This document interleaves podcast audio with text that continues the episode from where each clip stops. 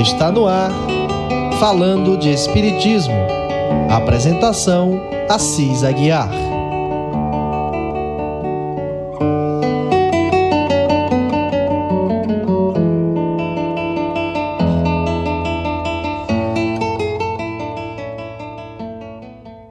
Olá, irmãos, amigos ouvintes da Rádio Ismael.net. É, com a permissão divina que estamos mais uma vez aqui para a apresentação do seu programa falando de Espiritismo. É uma organização aqui do Centro Espírita Caridade e Fé, da cidade de Parnaíba, no estado do Piauí. Eu sou Assis Aguiar, seu companheiro desses finais de semana, sexta-feira, neste horário de 18h30, que é o nosso horário local e o horário do nosso programa. Estamos aqui confiantes de que vamos trazer mais um assunto de grande é, importância para as nossas para essa nossa jornada evolutiva aqui na, enquanto encarnados. E o, a obra que trazemos para apresentar alguns tópicos é Paulo de Tarso e as Leis Morais. O seu autor é Guilherme Del Valle da Silva. Uma obra muito importante, um livro muito bonito. É esse. E Paulo de Tarso trabalha muito com, aqui mesmo diz o, a capa do livro, as leis morais. Então hoje o assunto que eu escolhi dessa obra, que vamos ter muitas outras, e que são normativas mesmo, bem elaboradas, bem estudadas, bem pesquisadas. O autor buscou com muita segurança, tanto no livro dos é, Espíritos, como nas obras de as cartas de Paulo, as epístolas, e também no livro Paulo e Estevão, né? Que foi psicografada pelo Chico, que é uma obra de Emmanuel. Então são muitos pontos aqui. E o nosso assunto de hoje vai nos trazer é como as casas espíritas daquela época, o que elas enfrentavam, o que elas viam, tinham pela frente de dificuldades.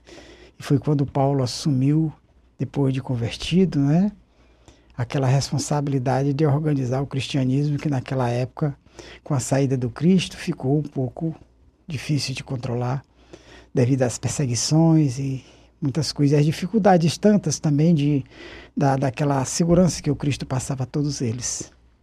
E assim nós vamos ver agora. Na lei de sociedade, o que Paulo de Tarso tem para nos dizer sobre o cooperativismo cristão.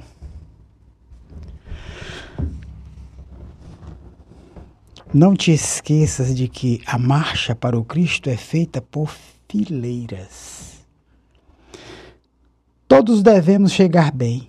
Entretanto, os que se, os que se desgarram têm de chegar bem por conta própria. Mas tem que chegar. Vai parar, vai, mas vai chegar. Não vai voltar nunca. Para ali um dia, mas tem que continuar. O progresso não pode deixar de acontecer essa caminhada para o futuro melhor. Trabalhar com Jesus é trabalhar em equipe. Paulo de Tarso compreendeu bem essa lição. Utilizou os poderes do espírito para dilatar sua relação com o mundo espiritual pela mediunidade, mas também os utilizou para depurar os sentimentos, desenvolvendo a espiritualidade nas relações, para viver e conviver em paz, símbolo símbolo dos ceareiros cristãos. Foi muito além, muito mais. Percebendo a necessidade de implantar um sistema para a sustentabilidade da Igreja de Jerusalém, promoveu em parceria com Simão Pedro e demais companheiros uma verdadeira cooperativa de trabalho, baseada na cooperação mútua e na vida de relação para os assistidos na casa do caminho. O necessitado encontraria recursos no próprio esforço. O doente sentiria, na enfermidade mais longa, um esquadouro das imperfeições. ninguém seria mendigo, porque todos teriam luz cristã para o auxílio mútuo e, por fim, os obstáculos da vida seriam amados como corrigendas benditas de pai amoroso aos filhos inquietos. Muito importante essa parte bem aqui. Na enfermidade mais longa, um escoadouro das imperfeições. Aí a pessoa vai amadurecer, sentir como aquela dificuldade que está lhe atrasando os movimentos, a seu trabalho, o seu dia a dia normal, vai lhe mostrar que tudo aquilo tem um quê e precisa ser corrigido e agora para melhor. Não mais voltar, como Cristo dizia, não peques mais.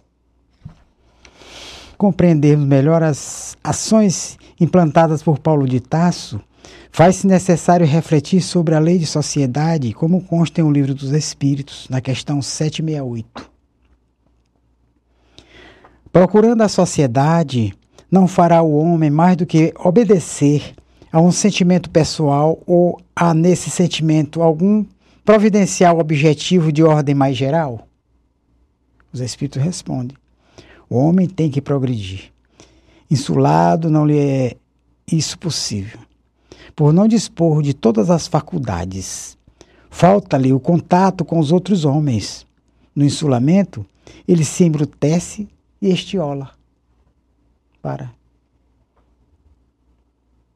E na questão 767, é contrária à lei da natureza o insulamento absoluto? Sem dúvida. Pois que, por instinto, os homens buscam a sociedade e todos devem concorrer para o progresso, auxiliando-se mutuamente. O ser humano foi criado para viver em sociedade. Por não possuir todas as faculdades completas, necessitam uns dos outros para sobreviver e evoluir. O grande desafio é manter as relações saudáveis e harmônicas. Realmente. Os conflitos e injustiças sociais predominam na maioria dos povos devido ao orgulho e ao egoísmo de seus habitantes. A proposta é melhorar a relação do homem consigo mesmo e com o próximo nos aspectos materiais e espirituais. Desenvolver a espiritualidade nas relações para viver e conviver em paz. Ganância, ambição, egoísmo, inveja, isso aí. Enquanto tiver isso aí pelo meio, é, é uma sujeira que precisa ser limpa o mais rápido possível. A ganância é horrível, a prepotência é horrível, o egoísmo em si. Afirmamos uma vez mais que todos fomos criados para viver em sociedade. Entretanto, isso não quer dizer que devamos estar cercados por pessoas todo o tempo. Assim como o repouso integra a lei de trabalho, o recolhimento íntimo compõe a lei de sociedade. Frequentemente nos afastamos do mundo a fim de orar, meditar, planejar e reavaliar nossas trajetórias e aspirações. Obrigado, Felipe. Uma prática saudável para que possamos olhar para dentro de nós de uma forma mais cristalina. A solidão lhe sugeria belos pensamentos. Jesus ficou 40 dias no deserto antes de iniciar a proclamação do Reino de Deus. Em diversas passagens, se apartou da multidão, até mesmo dos apóstolos, para subir ao monte e orar. Paulo de Tarso, após sua conversão às portas de Damasco, retirou-se para o deserto por três anos para meditar e se apropriar da nova situação. A solidão também é uma bênção para, para nos aproximarmos de Deus. Todavia, não devemos utilizá-la como pretexto para nos afastarmos do mundo e do convívio em sociedade. O isolamento voluntário poderá caracterizar algum é, transtorno de ordem psicológica, como nos diz o psiquiatra Sérgio Lopes. Viver não é o suficiente. Conviver, sim. Quem não se relaciona não vive plenamente. Boa parte dos desajustes emocionais deve-se à ausência de contatos afetivos. Assim também acontece nas doenças mentais mais, mais invalidantes, pois tal capacidade também está prejudicada. Um dos fatores pelos quais podemos verificar a qualidade de vida mental de uma pessoa é a riqueza de vínculos que ele efetua. Em geral, quanto menos amigos ou menos vínculos, menos recursos internos, riqueza afetiva e saúde mental. Os transtornos mentais mais importantes estão associados a um certo grau de isolamento.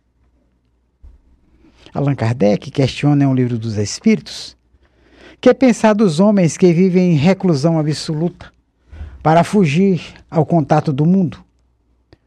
Obtém a resposta: duplo egoísmo. Eita, que os espíritos bate bem na tecla certinha. Duplo egoísmo. Sérgio Lopes acrescenta: Há muitas pessoas que vivem algum tipo de reclusão em suas vidas para fugir do contato com o mundo. Por acomodação, a pessoa prefere não sair de sua casa, vai ficando apenas com as velhas coisas conhecidas, sente-se insegura quando precisa ir a algum evento social, rompendo momentaneamente a rotina de sua vida.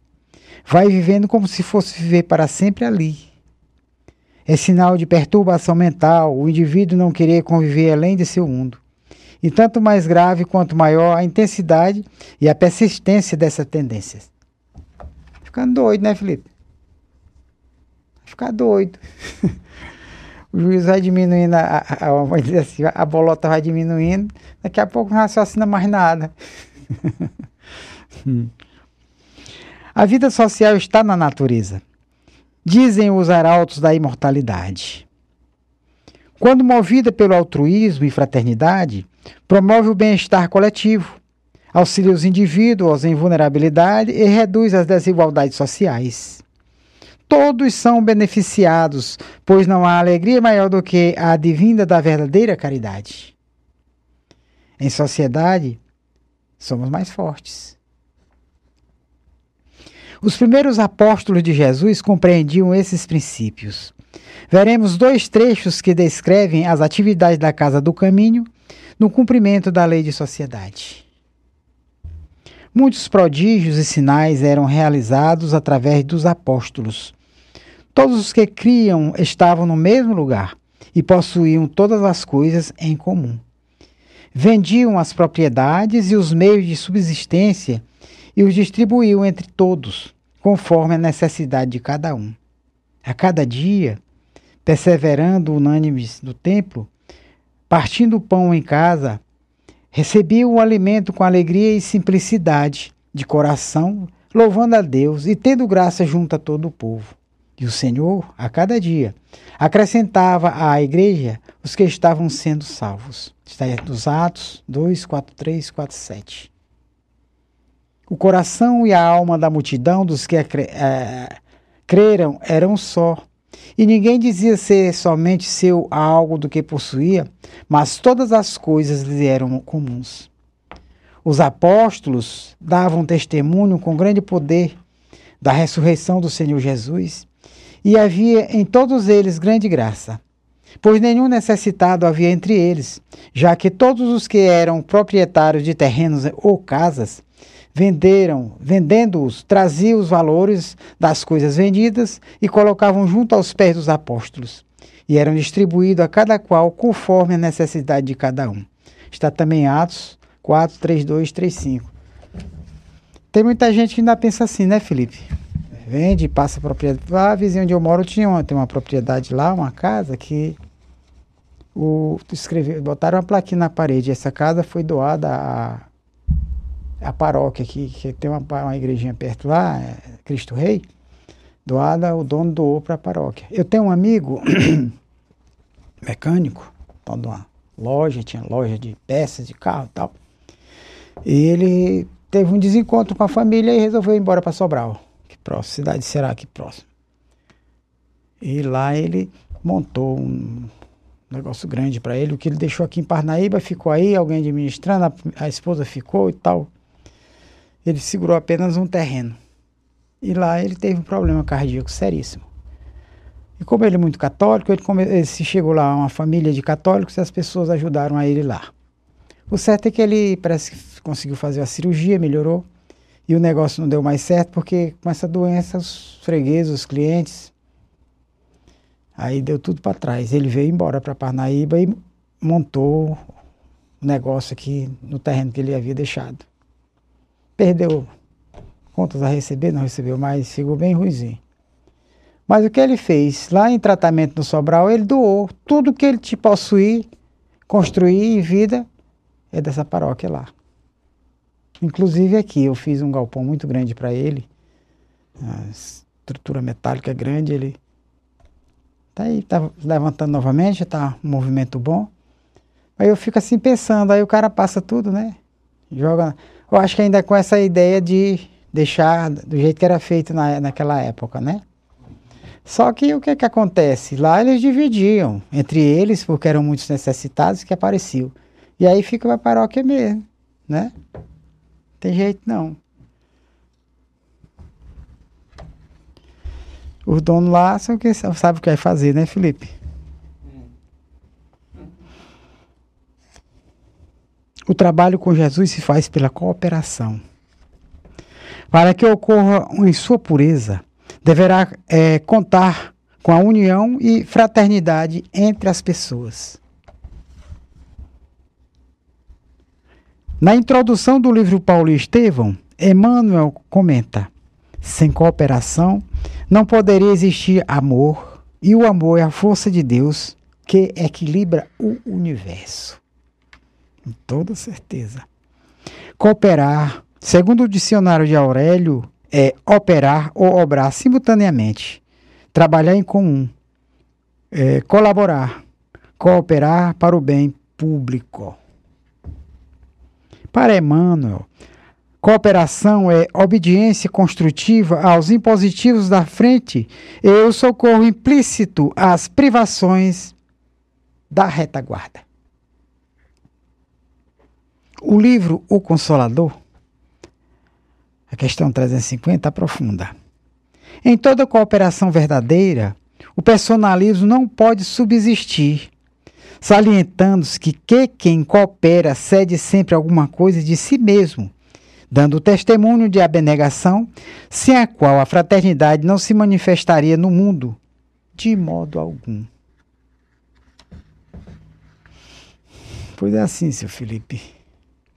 Estudando os, uh, os fundamentos do cooperativismo, envolvidos positivamente pela perspectiva de liberdade, igualdade e fraternidade que esse movimento propõe, nos demos conta da semelhança entre seus princípios e o conceito de Emmanuel sobre cooperação, e também com as ações práticas adotadas pelo cristianismo nascente a fim de atender às demandas administrativas e sociais das igrejas do caminho. O cooperativismo é um movimento de, é um, é um movimento filosofia de vida e modelo socioeconômico capaz de unir desenvolvimento econômico e bem-estar social. Seus referenciais fundamentais são participação democrática, solidariedade, independência e autonomia. É o sistema fundamentado na reunião de pessoas e não no capital visa as necessidades do grupo e não o lucro. Busca a propriedade conjunta e não o individual. Estas diferenças fazem do cooperativismo a alternativa socioeconômica que leva ao sucesso com equilíbrio e justiça entre os participantes. Interessante salientar que o cooperativismo é contemporâneo à codificação da doutrina espírita. Curiosamente, o segundo Congresso de Cooperativas de Consumo, realizado em 1886, ocorreu em Lyon, França, mesma cidade onde nasceu Allan Kardec. Nesse evento, foram aprovadas as 12 virtudes da doutrina cooperativista, que estão em perfeito acordo com a lei de sociedade proposta pelo Espiritismo. Falamos do aspecto moral sem fazer qualquer referência às ideias político-partidário ou interesses meramente econômicos. Vamos a eles. Primeiro, viver melhor através da solução coletiva dos problemas. Deus fez o homem para viver em sociedade. Não lhe deu inutilmente a palavra e todas as outras faculdades necessárias à vida de relação. Está no livro dos Espíritos e a questão 766. Essa informação. Pois é, vamos ao segundo poupar sem sofrimento.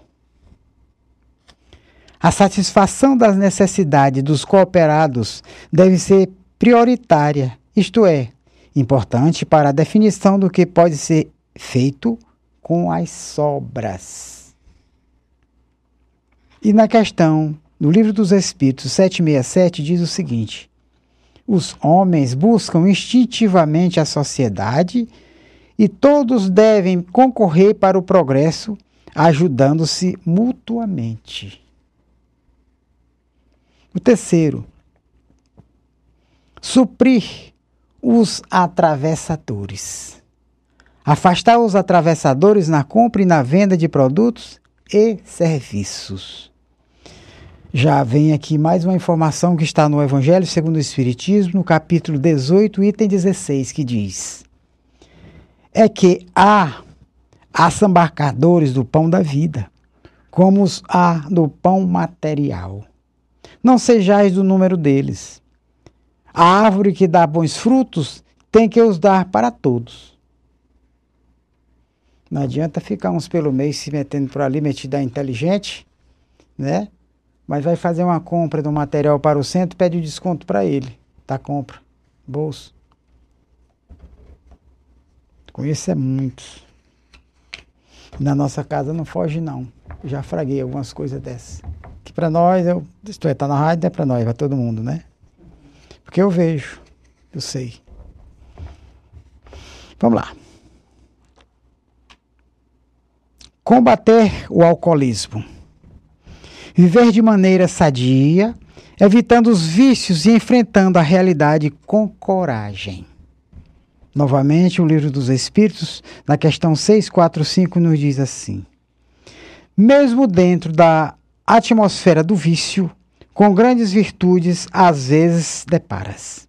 São espíritos que tiveram a força de resistir e que, ao mesmo tempo, receberam a missão de exercer boa influência sobre seus semelhantes. É isso aí, seu Felipe. O quinto, integrar as mulheres nas questões sociais. Ressalta a importância da participação feminina e do jovem. Novamente, o Evangelho segundo o Espiritismo, no capítulo 7, nos diz assim: Na balança divina, são iguais todos os homens, só as virtudes os distinguem aos olhos de Deus. O sexto, a educação econômica do povo. A educação é uma ferramenta para o desenvolvimento do homem. E está lá no Livro dos Espíritos, na questão 685A, comentário de Allan Kardec, que diz assim: Há um elemento que se não costuma fazer pesar na balança e sem o qual a ciência econômica não passa de simples teoria. Esse elemento é a educação. Não a educação intelectual, mas a educação moral. A que consiste na arte de formar os caracteres, a que incute hábitos, porquanto a educação é o conjunto dos hábitos adquiridos. Facilitar a todos o acesso à propriedade. Então, é, é essencial unir esforços para conquistar os meios de produção. E lá no Evangelho segundo o Espiritismo, no capítulo 16, item 14, está assim: Diga, pois, aquele a cujas mãos venha o que no mundo se chama uma boa fortuna. Meu Deus, tu me destinaste a um novo encargo. Dá-me a força de desempenhá-lo segundo a tua santa vontade. É isso. Se todo rico pensasse assim, a coisa era funcionava melhor. Pelo menos teriam paz, a ambição não existiria tanto, né? Oitavo, estabelecer o justo preço. O trabalho tem de ser remunerado e os preços definidos sem intenção especuladora. Lucas nos diz assim: Pois digno é o trabalhador do seu salário. 9. Eliminar o lucro capitalista. O objetivo da produção é a satisfação das necessidades humanas. E está em Atos 4, 3, 4, 3, 5 o seguinte: Nenhum necessitado havia entre eles, já que todos os que eram proprietários de terrenos ou casas, vendendo-os, traziam os valores das coisas vendidas e colocavam junto aos pés dos apóstolos. E era distribuído a cada qual conforme a necessidade de cada um. Aquilo que comentamos há pouco, né? Décimo, abolir os conflitos. As disputas diminuem pelo fato de que o associado é dono e usuário da cooperativa. Ele não é só. Né? Então, no livro dos Espíritos, na questão 917, nos alerta o seguinte: O Espiritismo transformará os hábitos ou usos, as relações sociais. O egoísmo assenta na importância da personalidade. Ora, o Espiritismo, bem compreendido, repito, mostra as coisas de tão alto que o sentimento de personalidade desaparece.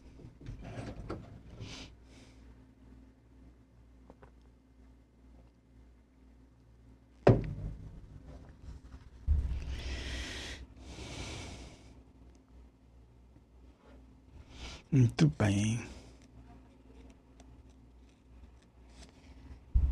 A décima primeira. Pagar a dinheiro. Esse sadio hábito evita o endividamento que gera a dependência. Aqui Mateus, no seu capítulo 6, versículo 34, diz assim: Basta a cada dia o seu mal. E na décima segunda diz o seguinte: reconstituir uma propriedade coletiva.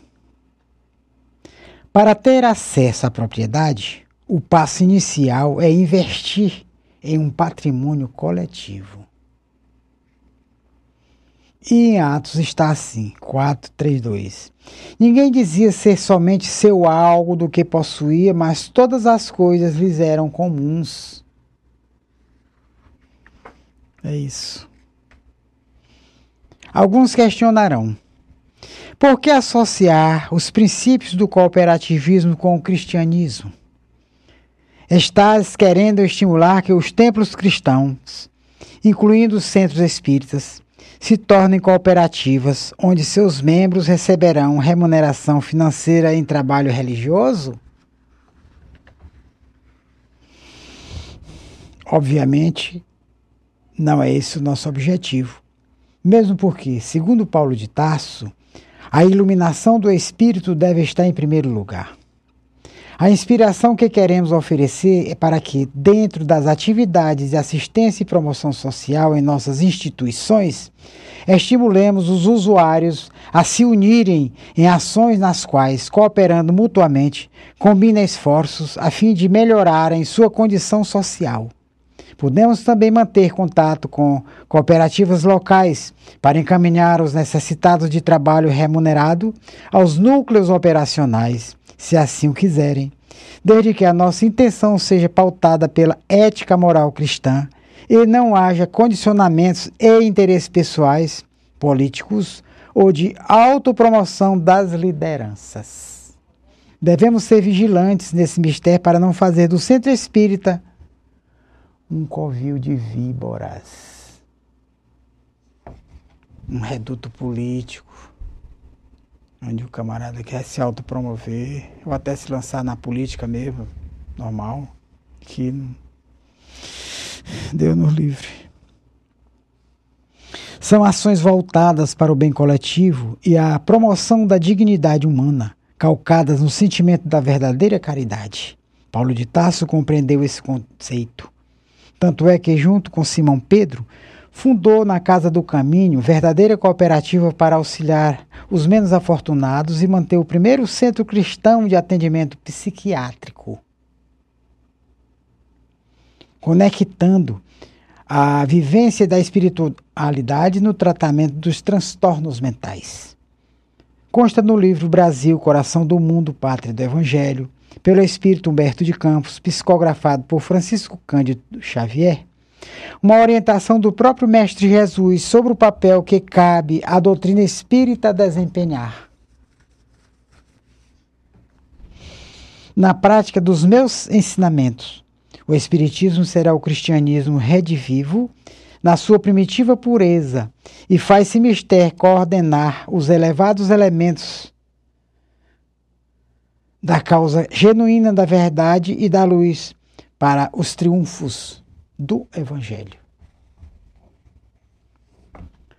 Quando compreendermos essa lição, que o Espiritismo tem a missão de reviver o cristianismo primitivo, compreenderemos o porquê da maioria dos hospitais psiquiátricos do Brasil serem espíritas.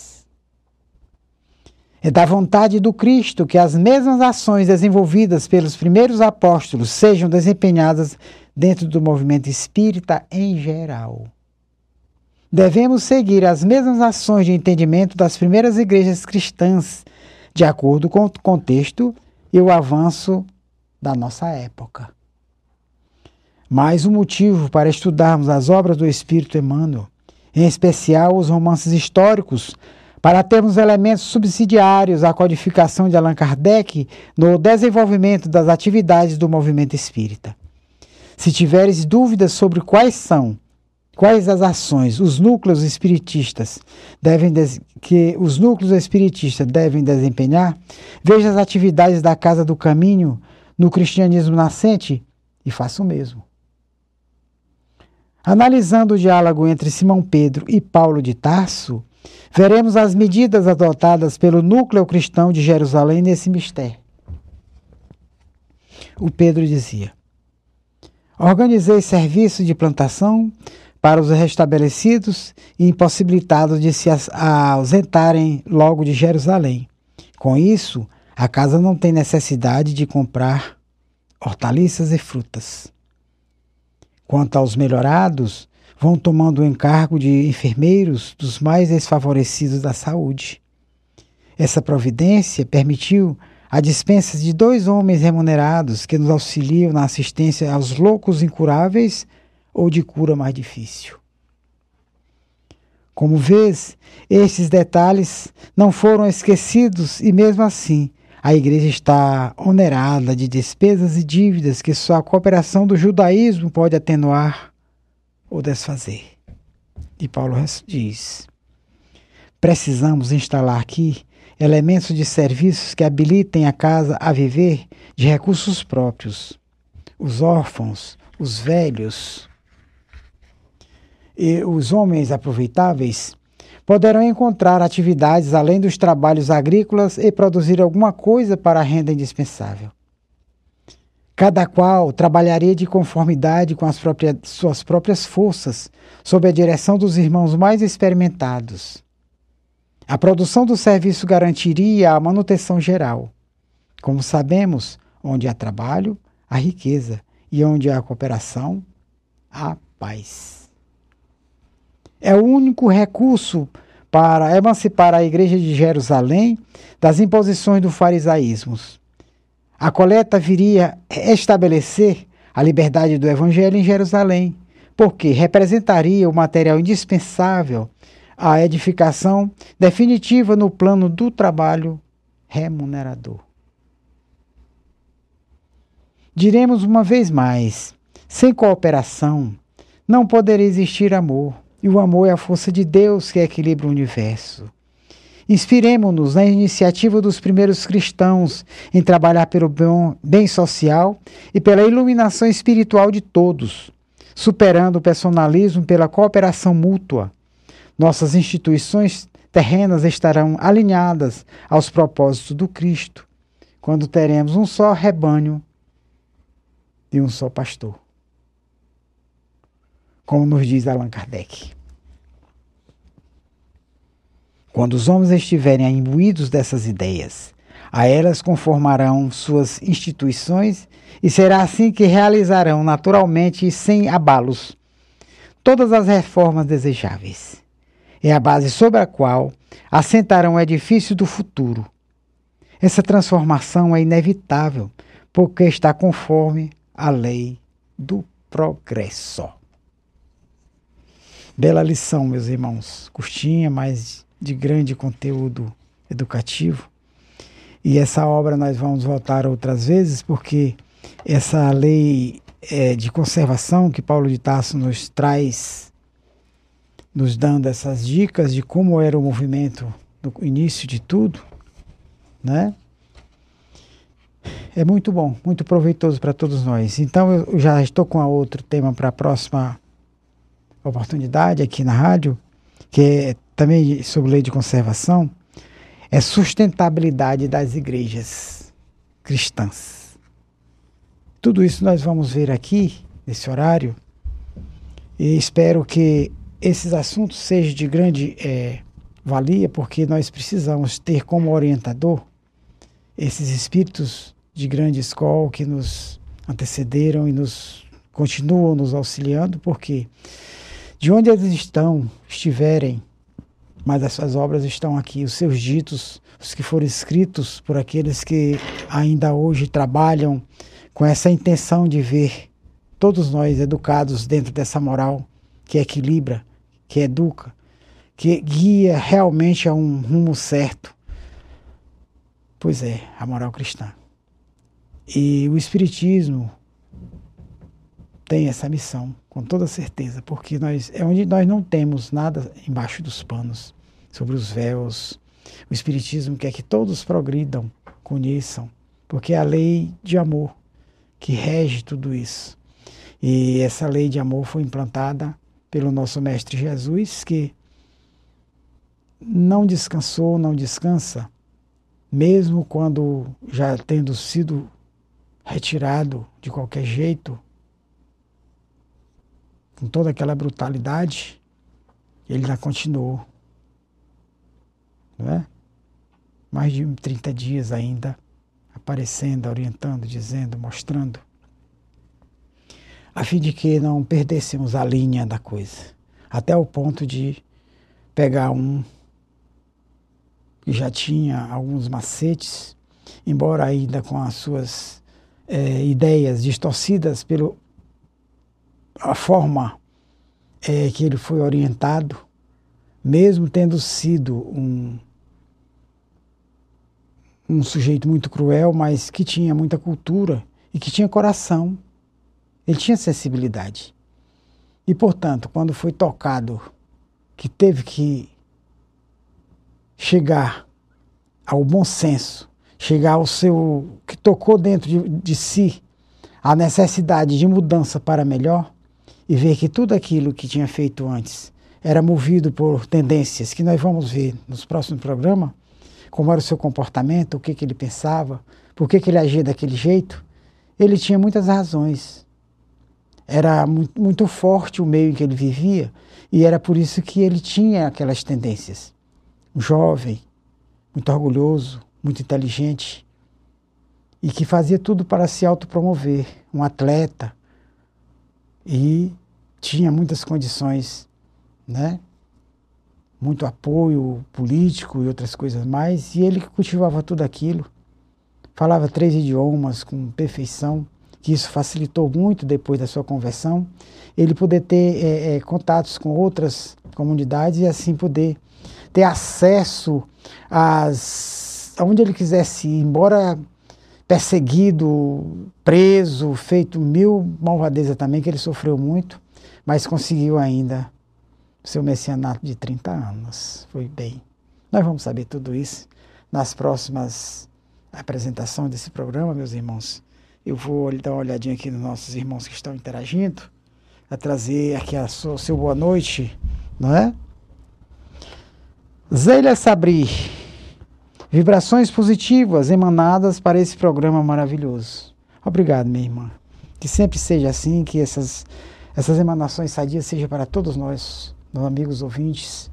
E esses são os momentos mais que eu me sinto mais seguro de estar aqui, por saber que os nossos irmãos recebem com é, carinho as mensagens que aqui trazemos, né? Maria Adélia Ramos, boa noite a todos. Boa noite.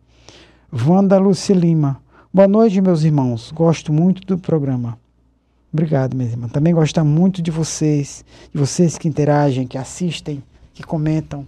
Surgiram temas, pode sugerir.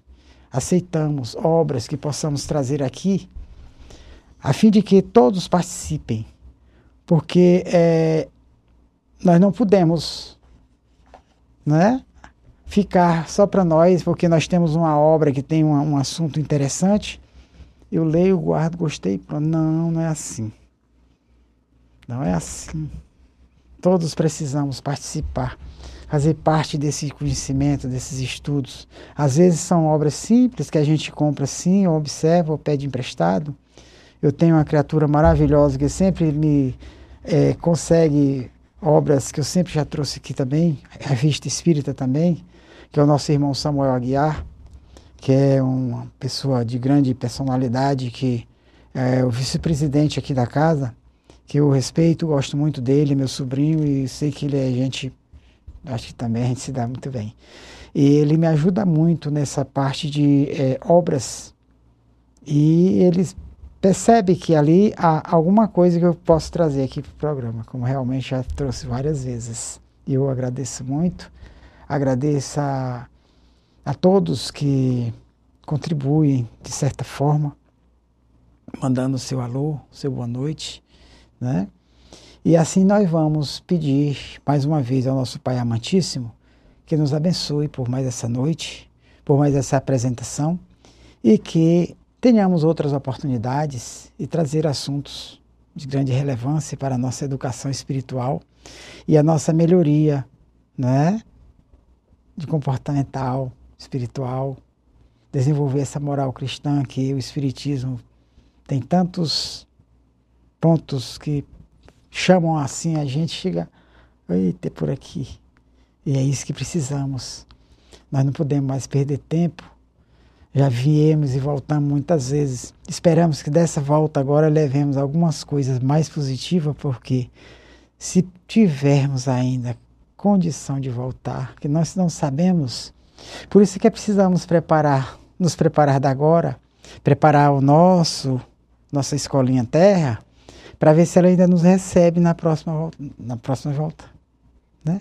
De repente nós não vamos construir algo que possa é, fazer com que mereçamos estar outra vez, e aí sabe Deus para onde iremos. Quem sabe? Pegar um pior que a terra, meus irmãos, aí nós estamos ferrados. Vamos trabalhar agora. Vamos pedir ao nosso Pai que abra nossa, as nossas percepções não só para compreender, mas para praticar aquilo que realmente faz com que nos sintamos humanos, cristãos, unidos, trabalhadores do Cristo. Obrigado, boa noite, até uma próxima oportunidade. Nosso irmão Felipe afastou-se um pouco, ele está organizando é, os estudos que serão online devido a essa pandemia. E eu vou ficar aqui um pouco mais conversando com os senhores ouvintes, até que ele retorne, que ele está organizando ali. Eu também estou encerrando um pouco mais cedo devido a essa dificuldade que ele tem em montar os data as salas, organizar os assuntos, tal, organizar tudo, os aparelhos, para que possa ser feito lá os estudos que temos aqui na casa. São quatro turmas, quatro, cinco turmas, cada um no seu setor e como é online, não podemos fazer programa presencial que nós temos sempre de 10, de 8 a 14 pessoas em cada sala e por isso ele está por lá organizando. E voltando ao nosso assunto de Paulo de Tasso, essa obra aqui, vou mostrar novamente a obra. Paulo de Tarso e as Leis Morais, ele é de autoria de Guilherme Del Valle da Silva, é um senhor. Vou ler um pouco sobre a, a sua biografia, para que saibamos melhor sobre ele. Ele é gaúcho, tem 19, é, nasceu 19 de janeiro de 1800, 1987 e reside em Viamão, região metropolitana de Porto Alegre. Né? Ele é sócio fundador do Centro Espírita Emmanuel em Viamão, se dedica à reunião e à unificação do movimento espírita, colaborando na difusão do espiritismo em diversos veículos de comunicação. Moço jovem, não é? Muito jovem, muito estudioso, né? Ele já é,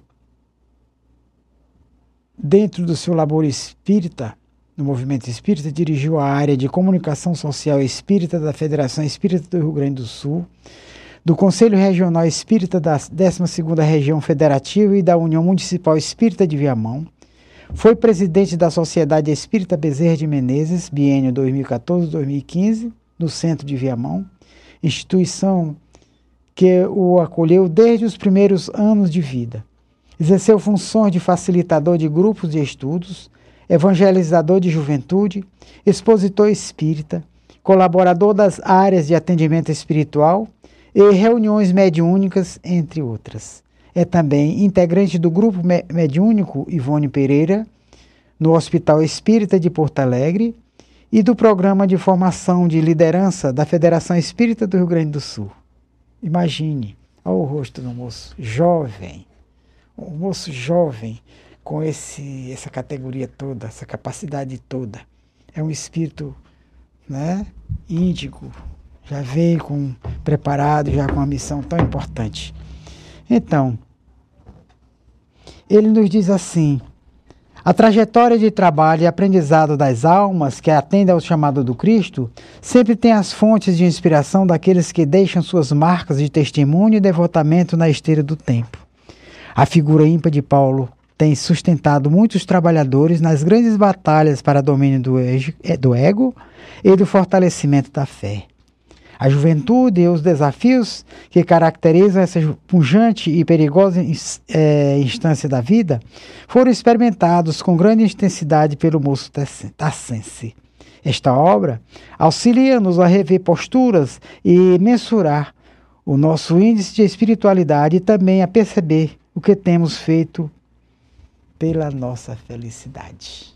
Pois bem, meus irmãos, como eu já tinha encerrado, o nosso irmão Felipe chegou.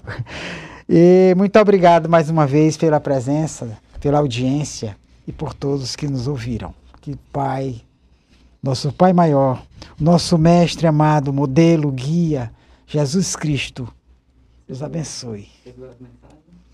Eu, eu leio, olhei aqui as do tablet. Wanda Lúcia Lima diz: Meu irmão, me ajude a refletir. Temos um trabalho mediúnico nas terças-feiras. Temos uma irmã que falou que não pode receber comunicação dos parentes de, de, desencamados. Como é? Dos parentes desencarnados, desculpe, aqui tá. E temos mensagem como fazer. E temos mensagem como fazer e na mesma Ver mais. Onde é, Felipe? Como ver mais? Veja aí, abre aí para ver se a gente consegue conversar com essa nossa irmã.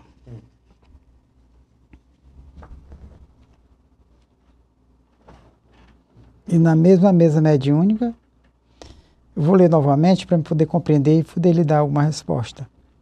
Me ajude a refletir. Temos um trabalho mediúnico nas terças-feiras. Temos uma irmã que falou que não quer receber comunicação dos parentes desencarnados e temos e temos mensagem como fazer na mesma mesa e temos mensagem como fazer e na mesma mesa mediúnica.